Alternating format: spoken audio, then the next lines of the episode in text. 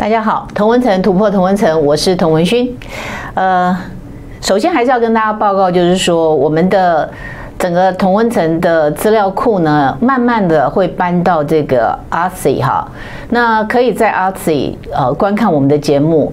那它是一个自由的平台，然后不会不用担心说有一天这个资料会被下架哈，因为它是。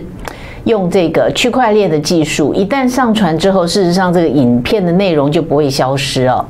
那所以也欢迎大家去这个 Odysee。Odysee 好玩的地方是在 YouTube，你不管花了多少时间岁月在这里，或者说像在脸书，你不管花了多少时间在脸书，事实上，脸书或是 YouTube 都把我们当作是什么呢？这些用户当作是他们摇钱树。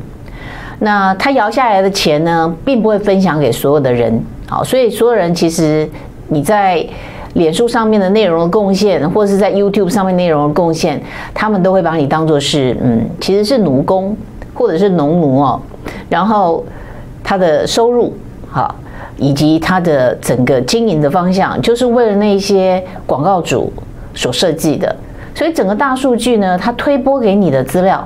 你会看到的东西就是一叠又一叠的，经过大数据的分析，知道说你对什么东西可能有兴趣，就不断的推播相同的内容给你。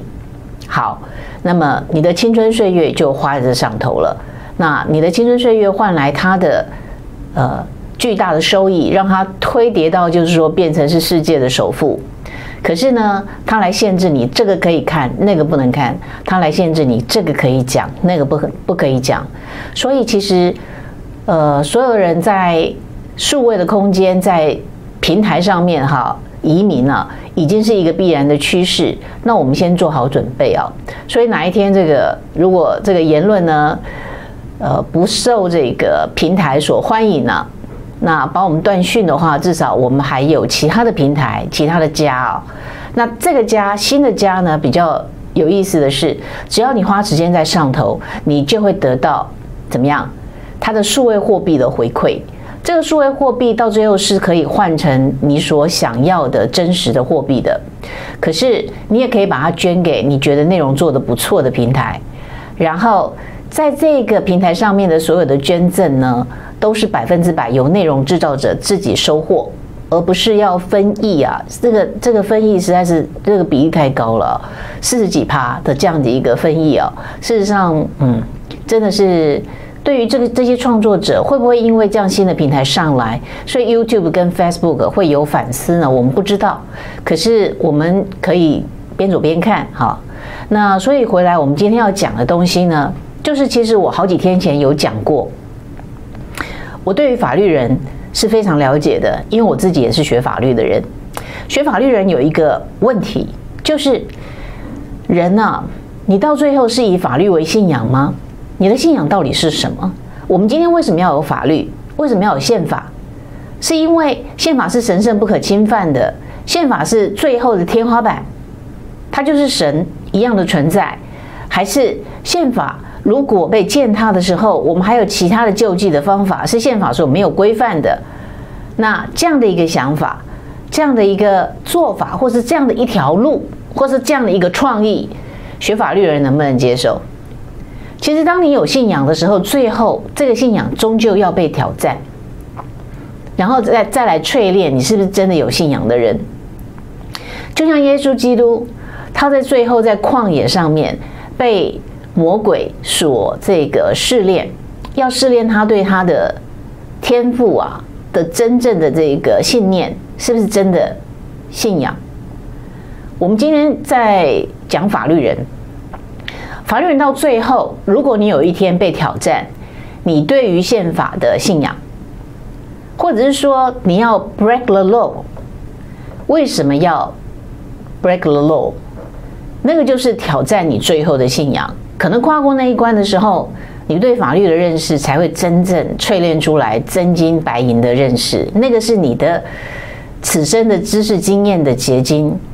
好，那所以，我今天因为在录这个跟麦嫂俱乐部哈，在录这个影评的时间嘛，那卢卡呢就谈到了一部电影，他认为是遗珠之憾哈。这个电影是要投，药头呃讲到药头的这个问题哈。这个片名因为我还没有看，所以我对我对这个片名呢还不是那么的熟悉哈。我待会把这个片名找出来告诉大家，这是一一部法国片。那这部法国片的特色就是讲到一个六七十岁的这个女士呢，因为要谋生，她要养那个。住在这个养老院的老妈妈负担非常的大，然后她又不想对他自己的小孩开口要钱啊，所以她一个六七十岁的老太太呢，负担一个更年纪更大的老太太的养老院的这个费用，然后呢，她的男朋友是警局的这个局长，所以就让她去警察局呢做监听员。好，那这个监听员呢，负责怎么样翻译阿拉伯语为法语？那他就是负责监控这一些在从事贩毒的非非裔啊，从北非过来的这一些在可能在法国的非法的移民或者是二代的移民，就在监听的过程中呢，他就有机会啊，天上掉下来的这个机会啊，他持有了一大批的毒品，他想怎么办呢？一开始他是出于善意，想要去帮助他所认识的一个年轻人。好，想要帮他脱罪，可是这个烫手山芋在手上啊，最后他就决定说，那干脆我把它卖掉好了，也可以改善我的经济。那这个事情当然就变成一一个这个喜剧了哈，叫做《药头大妈》。我想起来这个戏叫做《药头大妈》，然后呢，它就是一个荒谬喜剧、黑色喜剧啊。那他就住在一个这个温州，好，温州这个移民到。世界各地的人非常的多嘛，哈，他住在中国人的社区里面，他在法国住在中国人的社区里面，可见他经济状况并不好。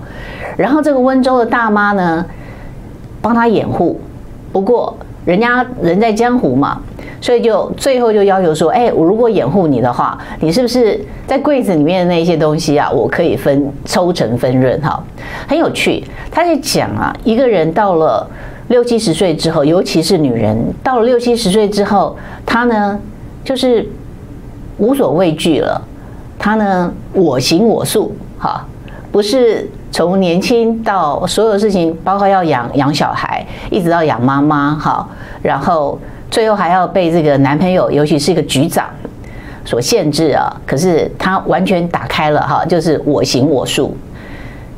一个人要到哪一天会变成我行我素啊？当然贩毒是错误的，不是说贩毒呃我行我素，所以这个是个黑色喜剧嘛？法国人的观点哈，呃未必是很好的这个比喻，但是我就有这样的一个灵感，就是说，其实之前在跟大家介绍这个最小阻力之路的这一这本书啊，我觉得用在哪里都很适用，它就是一个很好的工具书。什么是最小阻力之路呢？就是当作用力跟反作用力是一样的时候，人会习惯啊，去走一个最小摩擦的路。所以，当你的小孩一直在磨说我要买那把枪，我要买那个玩具，我要买那个电动玩具，一直磨，一直磨，磨到有一天你没有耐性的时候，你要么伸手给他一巴掌，要么你就把钱给他，让他去买。这个就是一种最小阻力之路，我觉得最好解决方法哈。这个我现在不要为这件事情烦心。那还有一种是对抗的方式，对抗，然后一直拉扯到有一个时间呢、啊，有一方必须必须要这个放弃，就放弃了。好，所以现在最小阻力的之路到底是什么？最小阻力阻力之路是一个摩擦作用的时候的必然的结果，可是那个都不是最后解决问题的方法，因为你现在妥协，代表这件事情没有解决，那它会反复再来。今天是共和党遇到，明天可能是民主党遇到了。那真正要解决这件事情，必须要有创意。这个创意绝对不是法律人可以想出来的。我再讲一次，这个创意绝对不是法律人可以想出来的。如果他认为自己是法律人的话，基本上他都应该是在一个法律的框架里面，然后受法律所限制。其实人很难活出你所学的那个限制障碍之外。学医学的人是一样，是这样。学这个机械的，所以理工的，学会计的都一样，每一个人都有他的所学的这个本能的学科的这个限制天花板。可是这个天花板是真正的天花板吗？并不是。你真的要用创意来看美国这一次的总统大选，要最后要怎么解决？所以，我们今天的标题是说，敌人就在本能寺。大家都知道，其实这是一五一五几几年哈，这事实上是离现在四百多年前了。四百多年前的时候呢，这个织田信长啊的家臣叫做明治光秀。好，这个是维基百科的这个资料，大家可以看哈。那么织田信长呢，他本来已经快要统一日本了，结果呢，因为呢打到最后啊，他都快要统一日本了，可是因为这个明治光秀啊的叛变，所以在本能寺那一战里面呢，织田信长呢这个兵败，所以后来自杀，最后连织田信长的这个尸体啊都找不到。因为在火烧这个本能寺的时候呢，他的尸骨就已经葬身火海，就找不到了。哈，那织田跟这个光秀啊，到底这个冲突从从何而来的？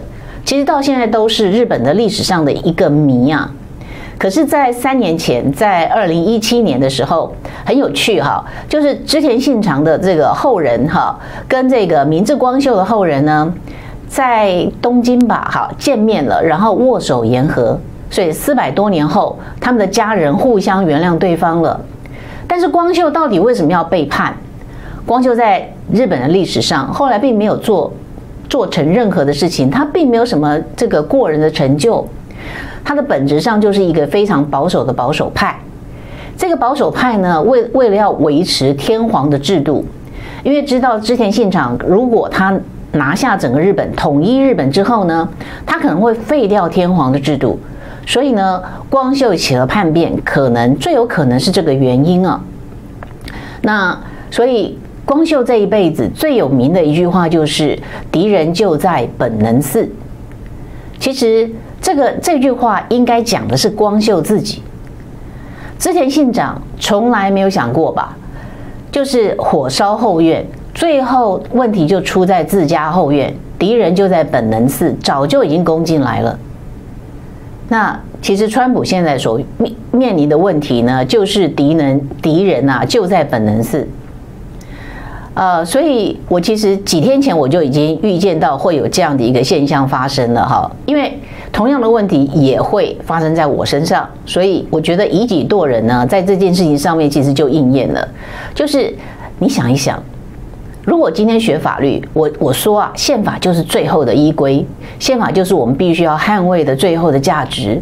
如果真的这样相信的话，那么如果有人要脱离宪法，在宪法的框架外面去做一件事情，比如说你要动用这个呃评判法，或者你要动用这个这个戒严法，其实这个都还在宪法底下哦，因为这是宪法授权所。这个呃，有一个特殊的处理的这个方法，对不对？就是动用军法，然后搁置所有的法律，这个是戒严法。然后评判法呢，是让各州的这个法律呢能够得到执行，两个本质上是不一样的。可是呢，就有这种法律脑啊，就会认为说这样不对哦，宪法没有这样的授权吧。这样好像逾越了宪法的范围哦，宪法的框架应该是怎么样呢？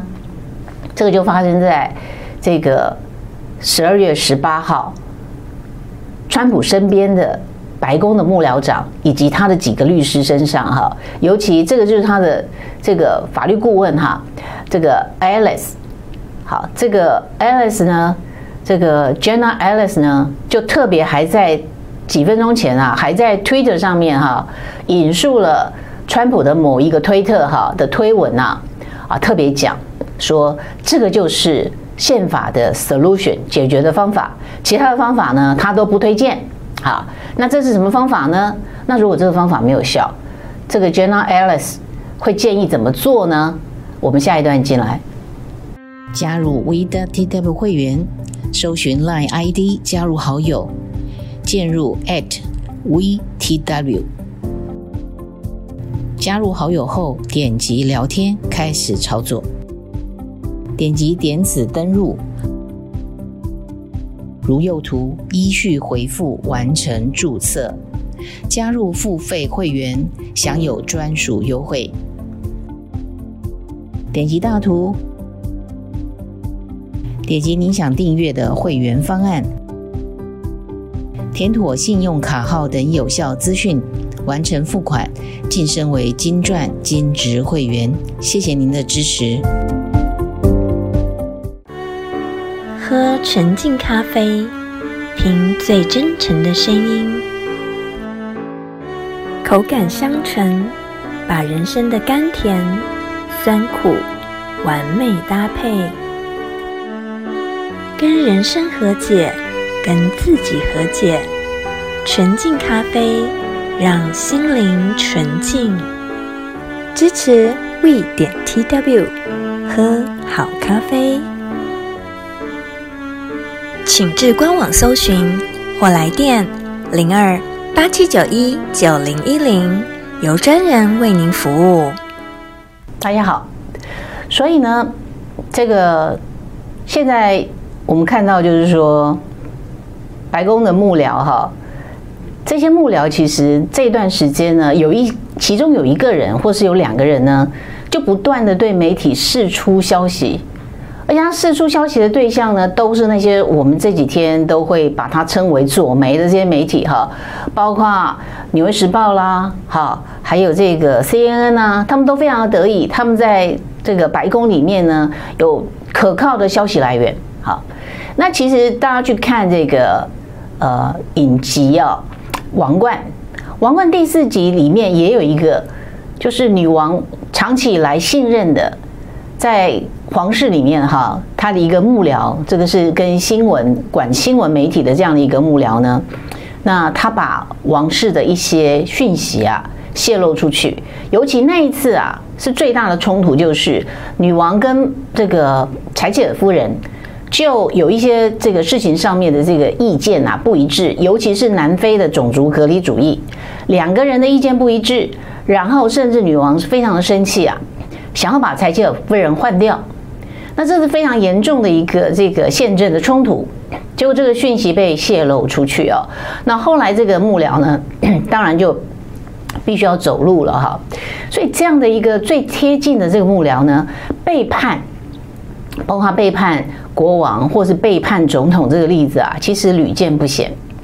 那么这些人呢，在总统的身边分享最大最大的至上无。这个至高无上这个权力的时候，有时候头昏了，忘了自己是谁，甚至他们认为说，他们了解他，亲近他，了解他，所以可以控制他。那现在我们所知道的，其实这个讯息的来源呢，就是有参与这个这次的讨论啊。对不起，叫做 Patrick Byrne，他是一个企业家。那个导播可能。休息一下，进一段广告。我有点咳嗽。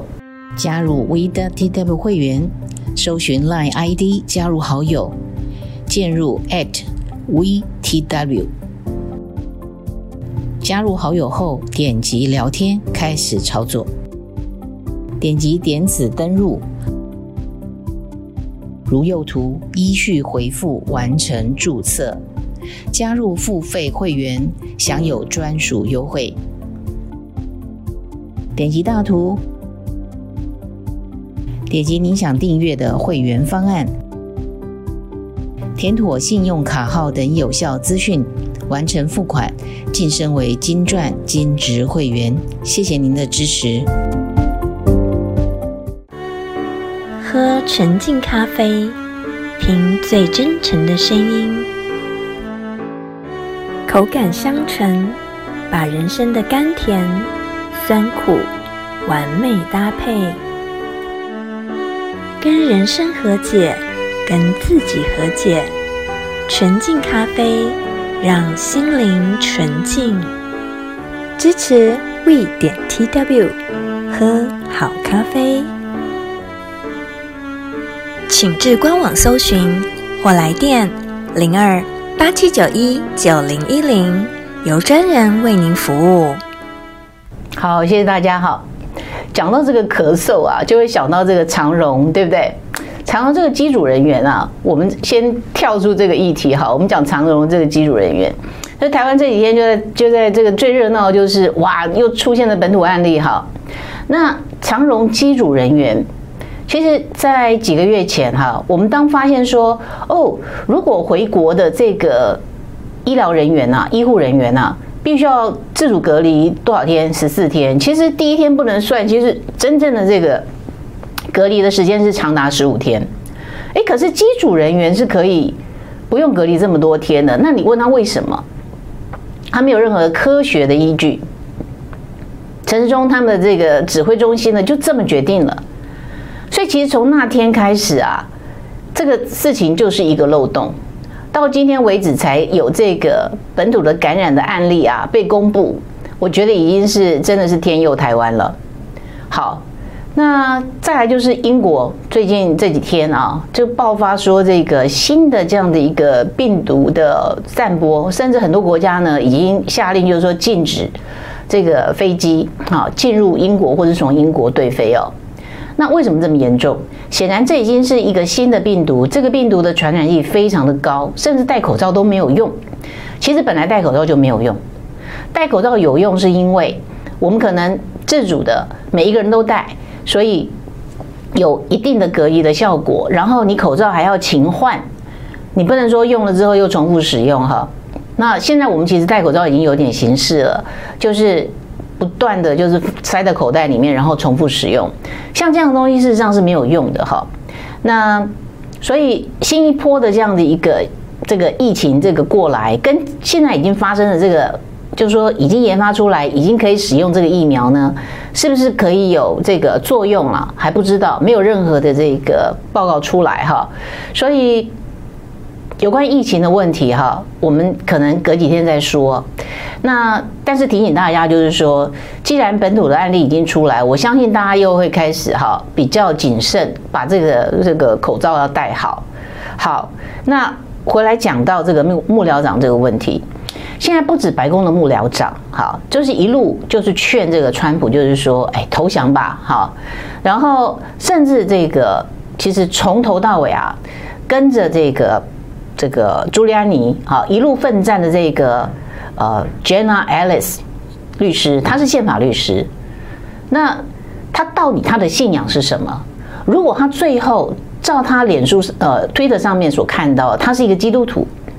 说他是白保守派的基督徒，那他到最后保守派的基督徒，他最后的信仰究竟是什么？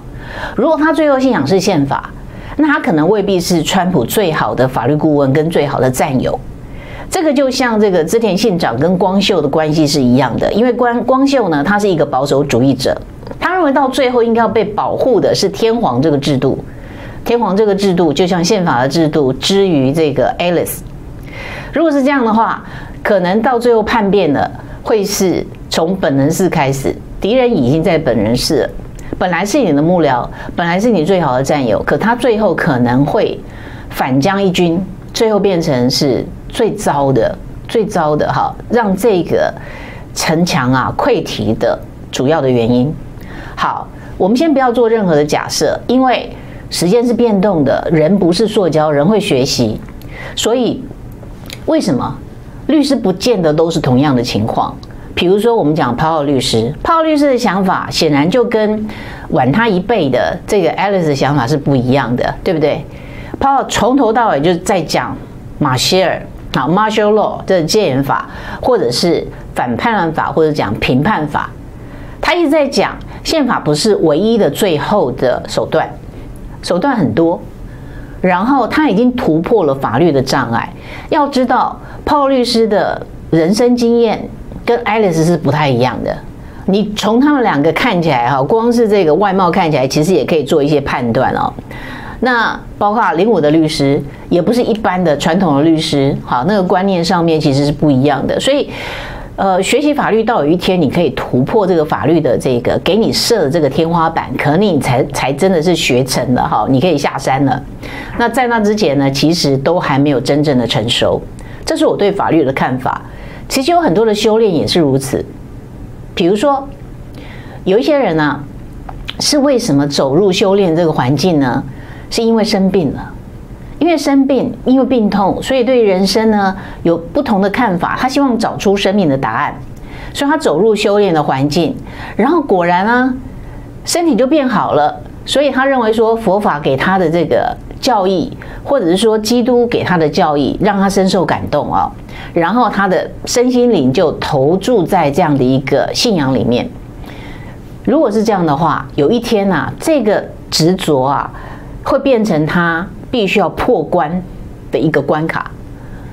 他最近在那个 Netflix 上面有一个新的这个嗯，经济之国。的这个这个嗯系列的这个影集啊，是动漫的这个影集，就是破关的哈求生的这样的一个影集啊。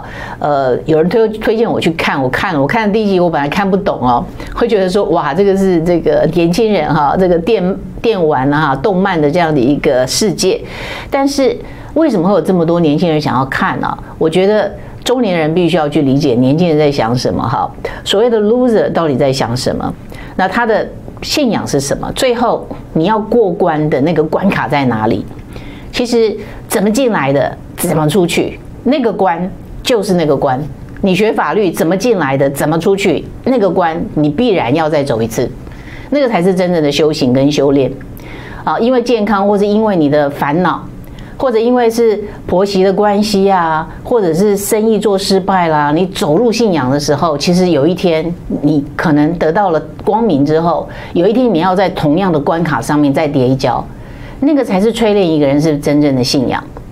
那么宪法是不是天花板？我认为他在这个 Jenna Ellis 可以从请导播再看一遍哈，他的这个留言哈，他引述了这个川普的这段话，川普说啊，保守派。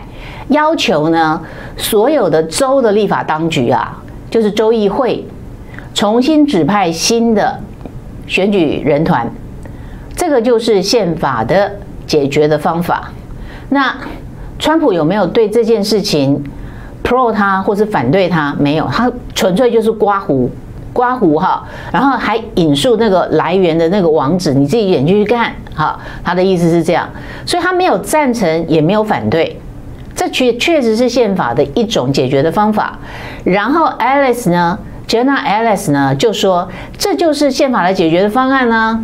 好，就应该由这个州议会啊，好，重新指派新的选举人团，根据这个宪法修正案，好，然后就是就可以解决了。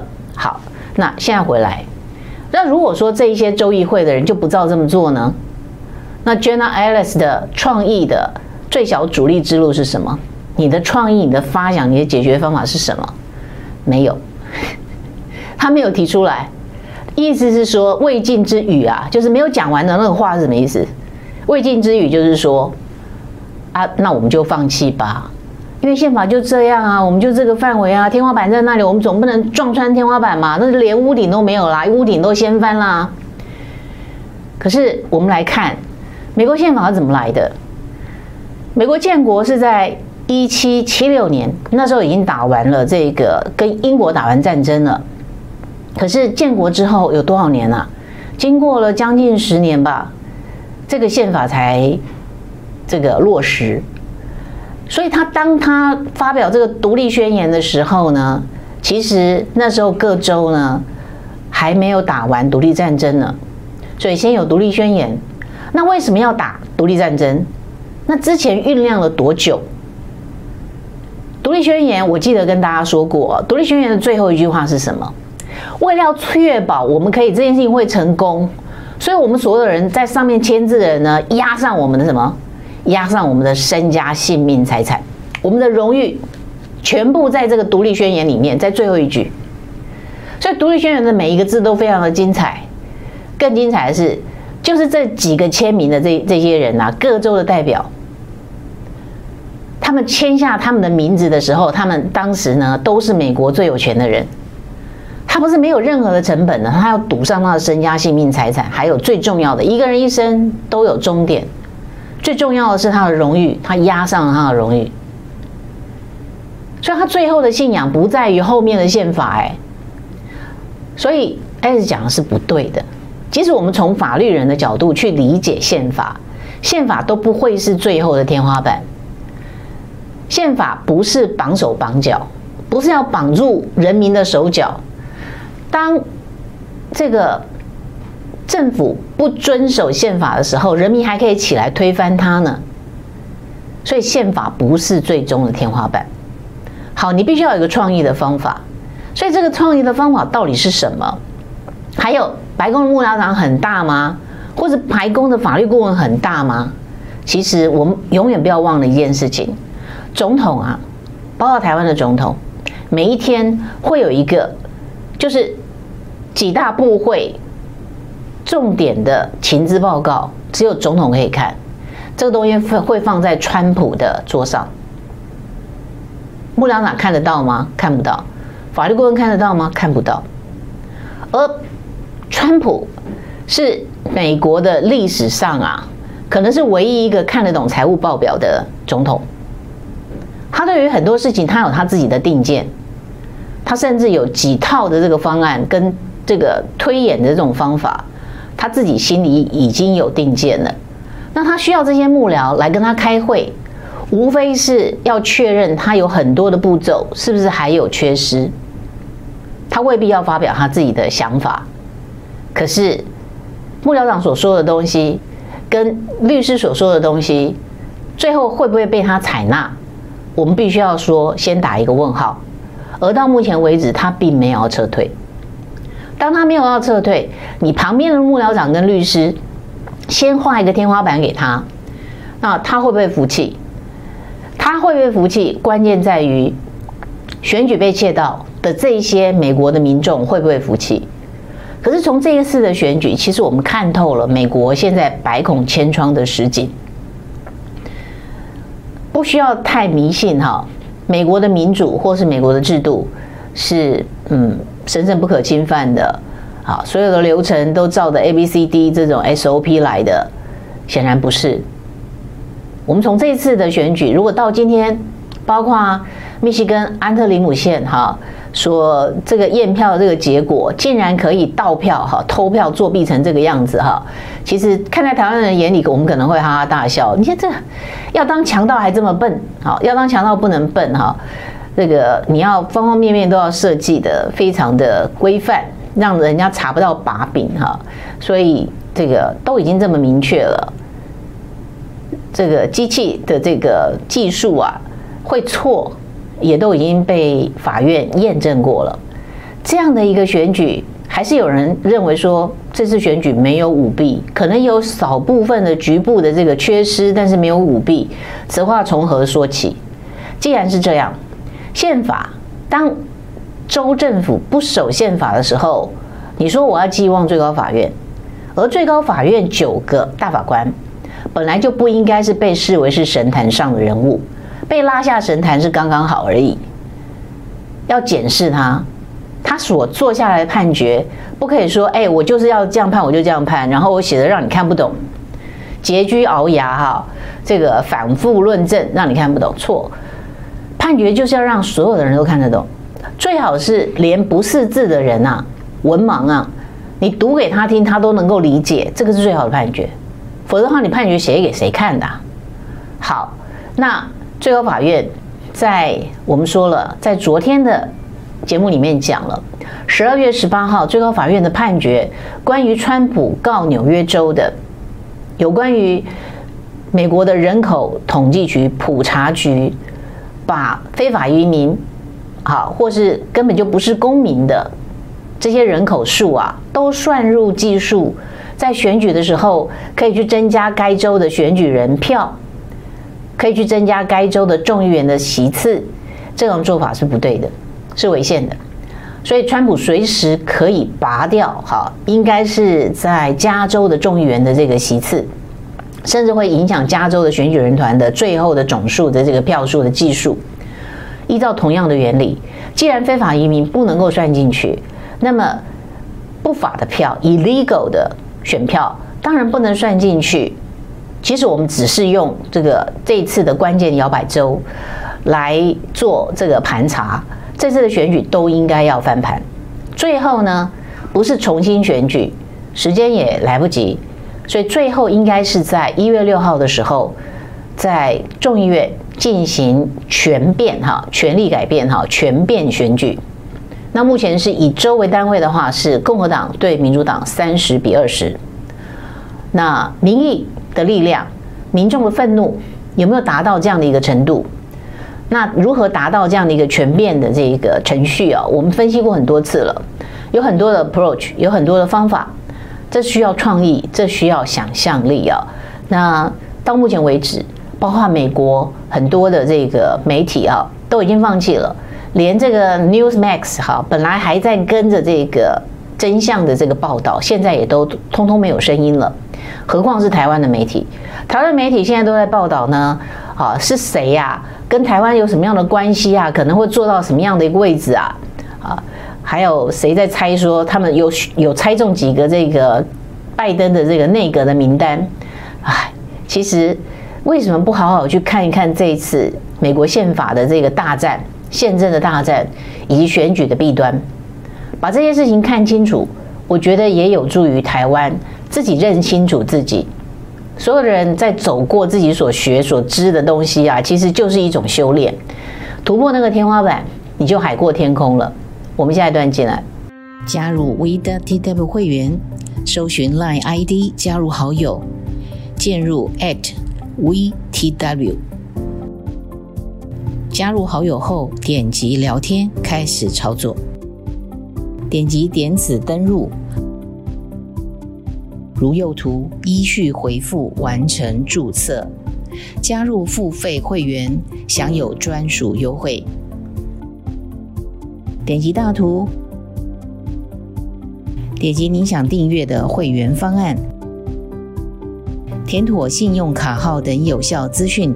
完成付款，晋升为金钻金值会员。谢谢您的支持。喝纯净咖啡，听最真诚的声音，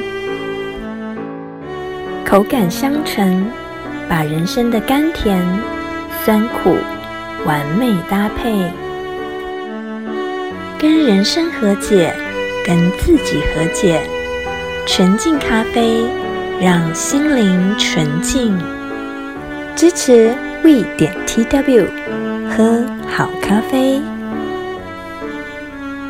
请至官网搜寻或来电零二八七九一九零一零，由专人为您服务。大家好，所以呢，在呃参议院哈，这个也是今天美国的时间发生的哈，就是参议员哈 Lankford。Lankford 呢，在我去年去参加这个世界宗教自由大会的时候，在呃有一个晚上哈，就是 Sam Brownback，就是美国无任所的宗教大使呢，就是在国会山庄，在国会里面哈啊、招待大家，所有所有这个与会的这个 NGO 哈，那这个与会的 NGO 呢，在那个这个大厅里面，那么。Sam Brownback 呢，就邀请了非常多位这个国会议员，好来跟大家交换意见。那 Lankford 呢就来了，他是非常年轻的议员，他个子不高哈。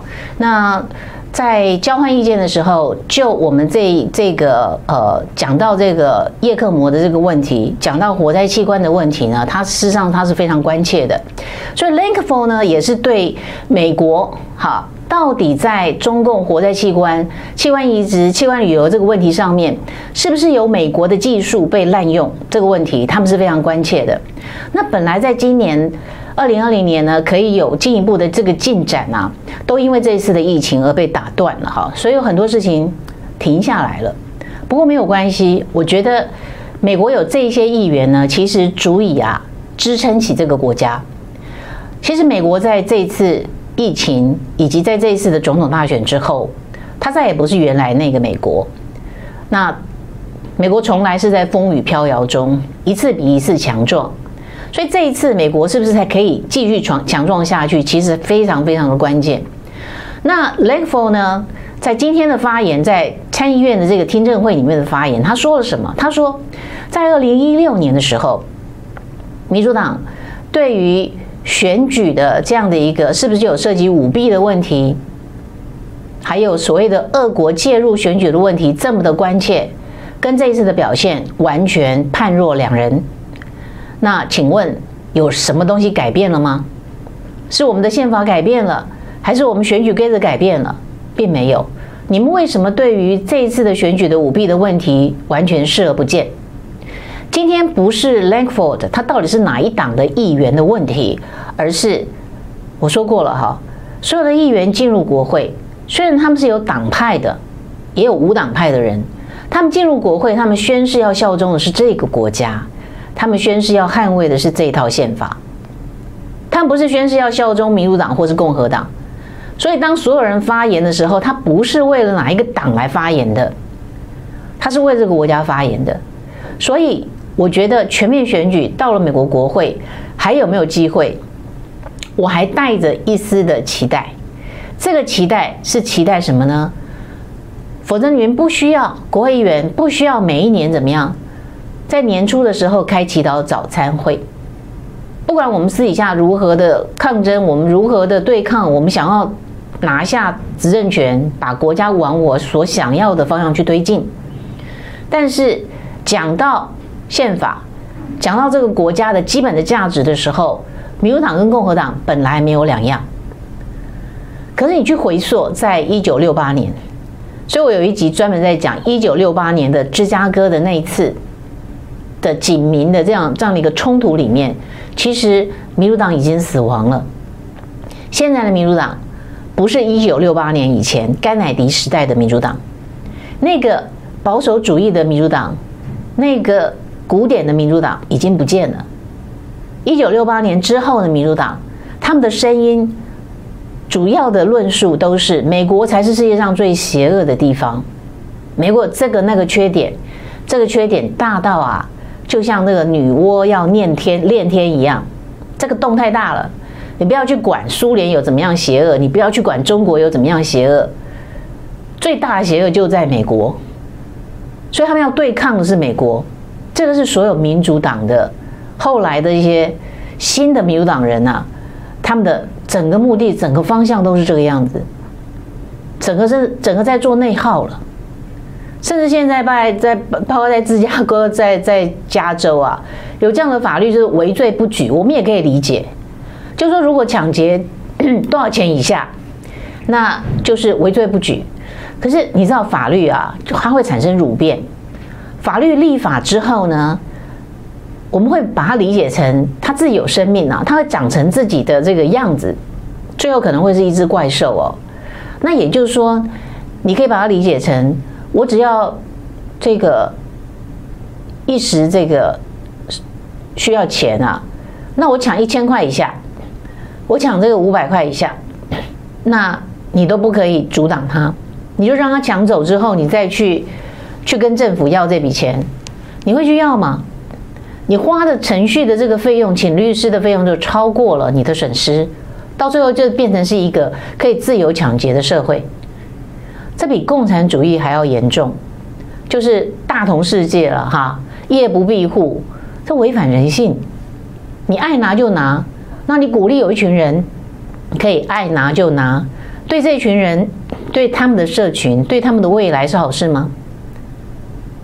所以天道酬勤，每一个人应该要顶天立地，靠自己。这个是真正的保守主义所主张的啊。所以，我们回来讲最后一段，我就觉得说应该要讲这个我们的数位数位晶片身份证了。现在这个内政部长，还有我们的这个，好像这个。跟数位有关的哈，我们这个呃无人所的这个大 这个这个部长啊，呃唐凤，在日本呢受到超级推崇，这个唐凤啊，他的写的书也被这个吹捧成这个畅销书，然后两个人呢变成像网红一样，整天上节目，就一定要推 EID，然后呢还要在新竹大玩这个呃强盗官兵的这样的一个游戏啊，大开城门呢。让这个所谓的骇客来攻攻看，那攻进去怎么样？攻进去是你的资料，国民的资料被盗走了，攻进去是拎刀的代志，攻进去他最多只是下台而已，那责任谁负？政治责任？你说总统负？那总统最后要下台吗？还是行政院长下台？又来了，我们到底是双首长制还是总统制？还是内阁制？宪法的这个乱七八糟哈，台湾的宪法没有什么好说的，哈，没有台湾的宪法，中华民国宪法没有什么好说的，就是一套不合身的乱七八糟的一件不合身的衣服，然后我们一直把它套在身上。这个问题如果不解决啊，这个国家不会正常，我们也不会不会有机会变成是一个正常的国家。数位晶片身份证啊，里面晶片里面有一个超级的功能，这个超级的功能啊。就是可以，甚至有这个我们所有的 data 哈，可以近距离在比如说五公尺以内，有人有机器的话，你只要身上带着这个数位晶片身份证，甚至之后干脆植入身体好了，这开玩笑，可以放到手机里面哈，所以它扫描可以侦测到，它可以把你所有资料就直接收走了，或者你经过一道门你都不知道，那根本也不需要这么麻烦了，还要弄那么多这个个别的这个机器。现在内政部说买那个晶片哈，那个晶片就是这些功能是全部都写在一起的，所以不能拆封。可是他们已经把这个功能呢锁住了。你会永久执政吗？你有把握你会永久执政吗？那即使你会永久执政，会不会有一个人好？就像我们说，敌人就在本能寺，有人把这个功能开给了中共，有没有可能？什么事情都嘛有可能。你怎么说不可能？不然我们怎么需要法律？那有可能的时候，其实早就已经发生过多次了。台北市民所有的人的健保卡的资料、健保的资料，早就都已经被盗走了。这个资料，这个新闻是去年的新闻嘛，对不对？后来怎么处理？不了了之，一日新闻结束。数位晶片身份证一样啊，你会觉得说没有关系，我没有犯法，嘿。你要不要想一想，有一天你可能会因为跟谁有纠纷，所以你真的犯法了。然后呢，因为你今天在这里刷了数位晶片身份证，明天在那里刷了数位晶片身份证，所以要抓你非常的容易，一次就把你所有的数位轨迹全部从出生到死亡全部通通都拿在手里了。有些事情你真的不需要让家人知道。所以我们看到有很多的这种黑色的这个喜剧啊，人死后。家人才知道说他做了哪些事情，好，然后他的配偶才知道他早就已经被背叛了，那何必呢？你要留下这些数位轨迹吗？你要不要留一点隐私？我们不是蟑螂，我们不是老鼠，所有事情都要被人家掀开来看。你的私生活有没有必要全部通通都被登录下去？你是穷，你是富，有没有必要全部都被登录下去？你是不是应该要有一个法律的依据？其实到目前为止很简单哎，数位晶片证的发行没有任何的法律依据哎，我再讲一次，没有任何的法律依据。我们的户籍法只有允许政府可以为了户政的需求，所以发给。身份证从来没有允许可以发给数位晶片身份证。既然如此，你说你一定要发，有些人觉得这样很方便，可以让他的这个电子钱包什么通通都通通都包在一起，他很方便。你有需要这样的方便吗？他只有方便政府来追踪你，所以。你现在很多人已经用手机都可以去去做这个汇款了，为什么需要这样的一个方便？我们不需要这样的方便，我也不觉得我们的健保卡必须要有那么样的一个方便。逼医生啊，去领一个可能只是喂药而已，药局的人那是一个私人的机构，他可以看到你所有的就医的记录。你需要这个方便吗？如果你觉得你不需要这个方便，你可以不领啊。他现在说不行，每个人都要领。我就想要问民党政府，你凭什么？你的依据是什么？你凭什么？最后内政部长还说：“哦，这个事情如果你不领的话，到最后你可能不能投票。”那我们来试试看嘛，就试试看嘛。我们的宪法上面投票的权利，没有选举就没有政府，没有选举权就没有政府。你不让公民可以选举，只是因为没有领数位晶片身份证，大家来试试看。所以这件事情真的是可以说啊，让人愤慨啊！这个政府真的是寿星吃砒霜啊！跟这次美国你看到的现象是一样的。这个国家强大到呢，可以让有一群人乱搞，希望可以走向社会主义，立那什么法，让一个本来胼手之足、清教徒建国，相信商业、相信契约、相信我只要走慈悲的资本主义，每一个人根据慈悲的资本主义，希望下雨一样，这个雨水到最后灌会滴灌到最底层，所有人都会受益。这样的美德不见了，全部被掀翻了。这对这个国家有什么好处？就有一些人怀着一些梦想，这个梦想就是这个左倾右治病。这没有什么好说，就是左左倾右治病。年轻的时候认为你不左倾的话，你就是没有良心；超过三十岁，你还你还左倾，你就是没有脑袋。OK，所以我们休息一下，我们来回答观众朋友的问题哈，来交交流一下。我们待会进来。加入 We.TW 会员，搜寻 Line ID 加入好友，键入 @WeTW。加入好友后，点击聊天开始操作，点击点此登入，如右图依序回复完成注册，加入付费会员，享有专属优惠。点击大图。点击您想订阅的会员方案，填妥信用卡号等有效资讯，完成付款，晋升为金钻金质会员。谢谢您的支持。喝纯净咖啡，听最真诚的声音，口感香醇，把人生的甘甜、酸苦完美搭配。跟人生和解，跟自己和解。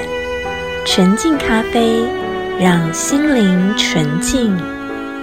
支持 We 点 TW，喝好咖啡。请至官网搜寻或来电零二八七九一九零一零，由专人为您服务。大家好，我们回到现场。所以，呃。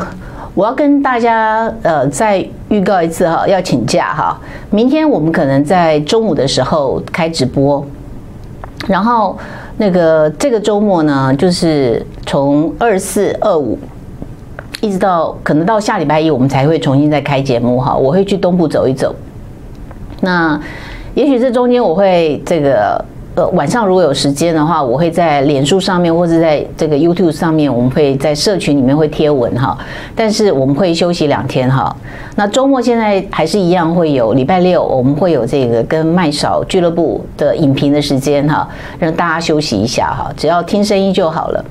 好，那就是明天我们会是在中午的时候直播，然后星期四、星期五我们会暂停休息两天。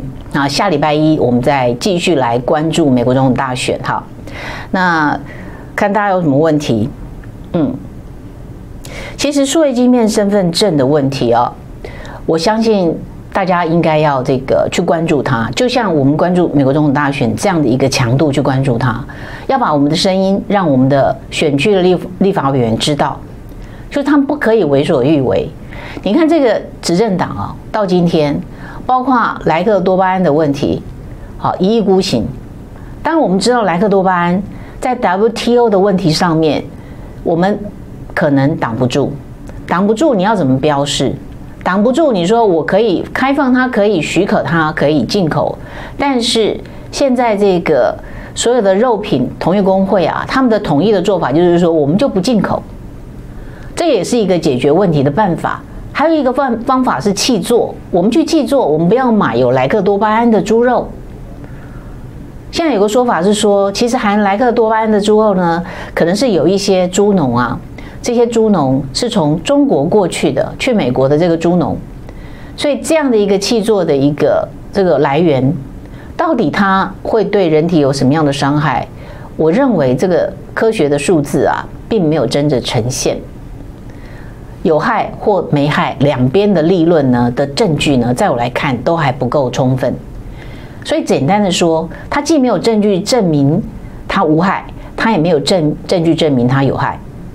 非常具体的证据啊，那因为你用果蝇来实验，或者反之，那你用什么来实验？你也是用果蝇来实验，那放在人体是怎样？所以这个问题，在这些药商、这些大型的畜牧业，他们有非常多的钱可以去做 lobby，所以国际的检验的规格、安规已经在那里了，那个标准在那里了。所以当 WTO 的各个会员国采纳可以用来猪的时候，台湾如果一直拒绝，我们可能会有违反 WTO 的问题。的确如此，你是会员国，你要遵守，但是你有其他的这个创意嘛？最小阻力之路不是我们就直接把它开放了，何况这个议题并不是川普 push 施压台湾的。那之前为什么这个那个呃高嘉瑜为什么会被踢爆他买房子的事情？这显然是同党的同志才做得到的。那大概跟他。去立法院，在立法院质询，好踢爆说，原来这个开放莱猪是蔡英文自己主动的哈的这件事情，绝对呃脱不了关系，时间太接近了。呃，所以我们来看 EID 也是，他就一意孤行，就一定要强迫大家去接受 EID。我就想问一件事情：我们什么时候有这样的一个急迫性？为什么我们现在有这样的急迫性，必须要发行 EID？好。那当然，因为这个台权会啊、或司改会啊，他们有去做一个这样的一个行政诉讼哈，但这个到最高法院还有一段时间哈，但总要有人行动嘛。可这些行动都是这些人呢，其实都需要在经济上面需要援助的哈，尤其是这个台权会哈，但台权会当然他有他的这个最近有一些争议的事情发生了哈。蔡英文的政府其实很会对这个 NGO 摸头啊，摸头摸到今天呢，包括论文的问题，没有多少人敢敢接着追嘛哈，甚至其实私底下都非常这个对蔡英文有非常多意见的这一些民党的这个大佬们啊，遇到论文的问题，私底下哈骂的比谁都大声，但是敢不敢站到台面上来说说两句呢？不敢。为什么？因为权力掌握在蔡英文手上。没有人敢去动这件事情，哈。好，那所以 EID 的问题，我想这个我们必须要施大力度、加大力度去关心它。那时间到了时候呢，我相信走上街头也是不得不为啊。现在他拿我们的纳税人的钱啊，去买时段上节目，去买广告，去做广告。政府是不准在宪法的这个包括收支预算啊，是不准啊拿钱去行销自己的。可是我们现在的当前的这个政府呢，打破了多少这样的限制？没有预算，就再从别的项目里面去找钱出来做，然后养的都是自己的网军。平常养网军，选举的时候呢，网军就要反过来这个回报。然后呢，募款来的钱再去养网军，所以这样反复循环，这个国家的实力，真正的软实力，真正的硬实力，也都在这个反复循环的这个过程中完全没有了。这真的是一个非常问大的问题。好，没有错，就是花你的钱洗你的脑哈，这个是呃非常严重的这个问题。所以我们根本不需要数位晶片身份证，我们甚至没有身份证也可以过日子啊。你有户籍法啊，我们还有户口名簿呢，对不对？你干嘛一定要数位身份证呢？完全没有道理的。驾照也可以用啊，你有 photo ID 要验证一个人身份都可以用啊。大部分台湾人有护照啊，护照也可以用啊。其实根本没有需要数位晶片身份证。数位晶片身份证除了浪费公帑之外，它所能够达成的就是政府来监控民众，但没有其他的功能了，就是这样子。你如果想要活得像蟑螂、老鼠一样没有隐私权的话，那就去领数位晶片身份证。哈，这是我的看法啊。我讲的当然比较极端哈。那个蟑螂、老鼠根本不在乎隐私嘛。我们不是蟑螂、老鼠，所以我们需要隐私权。好，这个不是说我们打算要去犯罪了哈。我们需要隐私权，我必须要把我的从出生到死亡，我的所有数位轨迹通通隐藏哈。我就不想让你看，嘿。这是人活着应该要有的得到的一个基本的尊重嘛。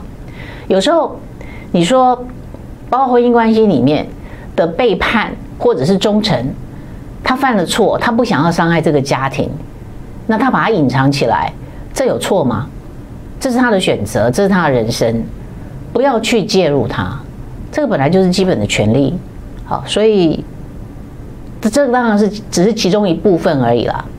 我认为这个这个问题，包括莱猪的问题，将会在很快哈，因为选举完了嘛哈，二零二二年又要县市长选选举了，这县市长选举恐怕会再再一次重演二零一八年的当时的县市长选举的这样的一个重挫。那等到二零二四年，是不是又要再上演一次这个？如果我们还有机会的话，是不是要上演一次这个芒果干，再卖一次芒果干？如果我们还有机会的话，因为如果走不过这一次的美国总统大选，这未来的四年，其实台湾的安危的问题，我们应该要非常的忐忑。好，这个随时可能会出状况的。好，如果说没有问题的话，那我们就今天节目就到这边为止喽。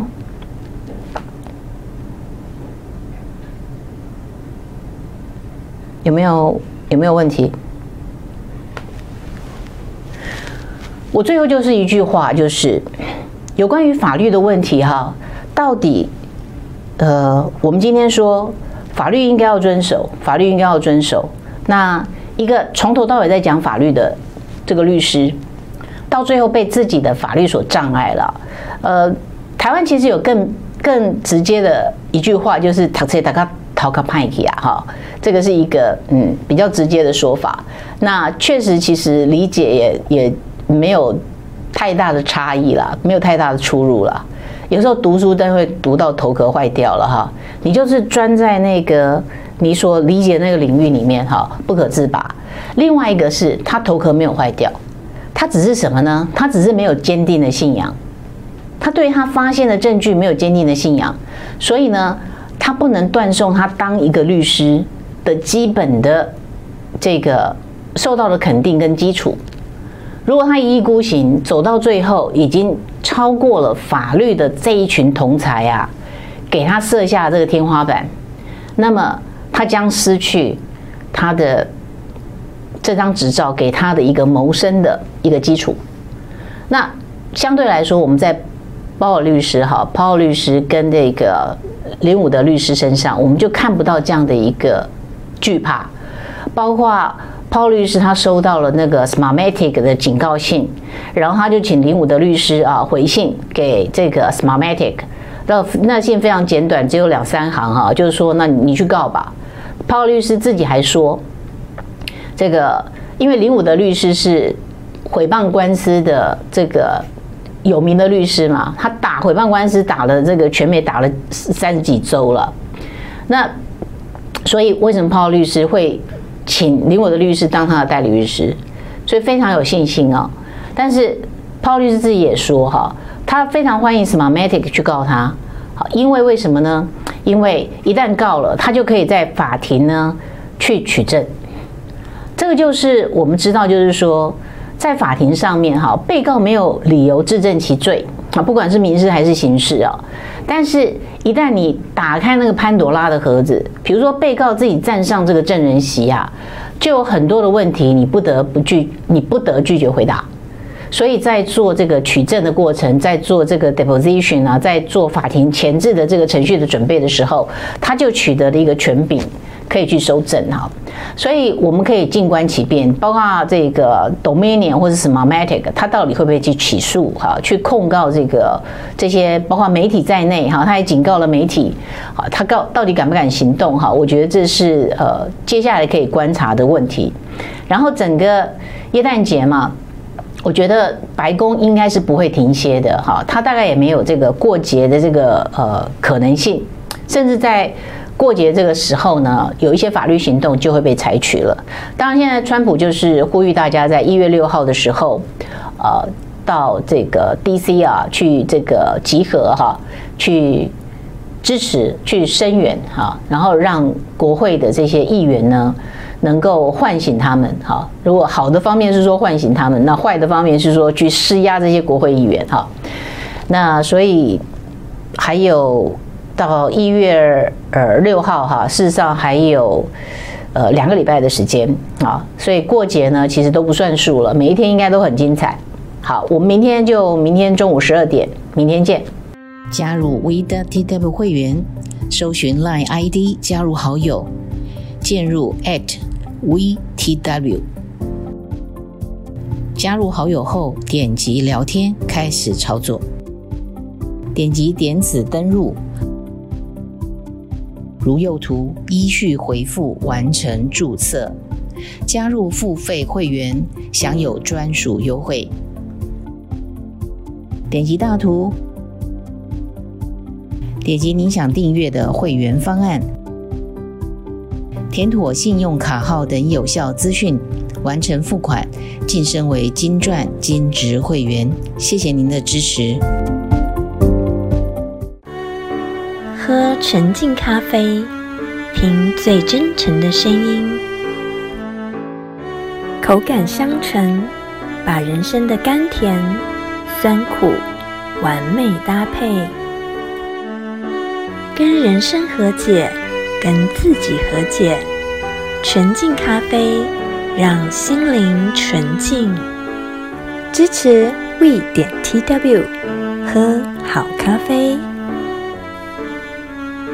请至官网搜寻或来电零二八七九一九零一零，由专人为您服务。